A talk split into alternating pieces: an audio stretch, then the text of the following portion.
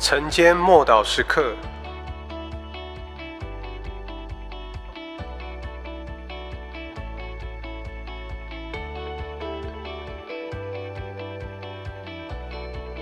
说方言的恩赐，《使徒行传》二章四节，他们就都被圣灵充满，按着圣灵所赐的口才，说起别国的话来。这就是哥林多前书十二章十节所提到的恩赐，而这个也引发了诸多的争议。不管是羞辱、轻蔑，都围绕着他。但我们回想起十字架，不也是这样吗？这项恩赐无法让人有自以为意，或者是从此得着什么样的好处。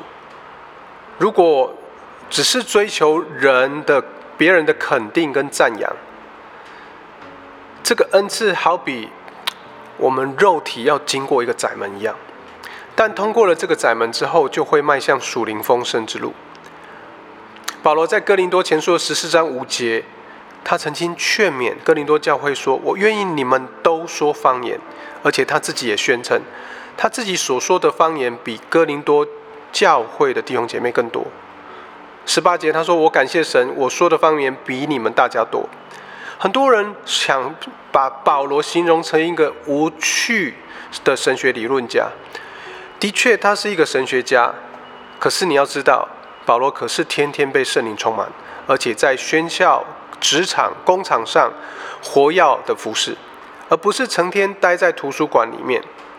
而且他说新的方言。所以，亲爱的弟兄姐妹。我们今天每一个基督徒都可以获得这个恩赐，这个不是只给少数人，或是那些所谓特定的人士，也不会也不会是只是给那些所谓的圣洁的人。你要知道，哥林多教会的弟兄姐妹一点也称不上圣洁，教会里面问题多多，但圣灵的恩赐仍然发挥作用。我们回到使徒行传二章的这个地方，五旬节的那一天，所有的信徒、所有的门徒都被圣灵充满，每一个人，包括玛利亚在内，都说起了别的方言来。说方言造就的是我们里面的人，造就的是信心，也是一种赞美敬拜神的方式，而且远远超过人所能理解的。除了说方言，还可以进一步翻方言或发预言。可以用方言说话或歌颂，这方言可能是人的语言，也可能是天使的语言。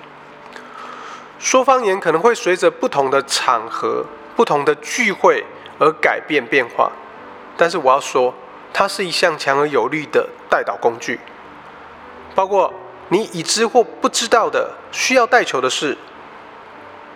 而且它也是我们属灵生命的河流。当你宣告，当你操练这个恩赐的时刻，活水江河要从你里面涌流出去。我们一起来祷告，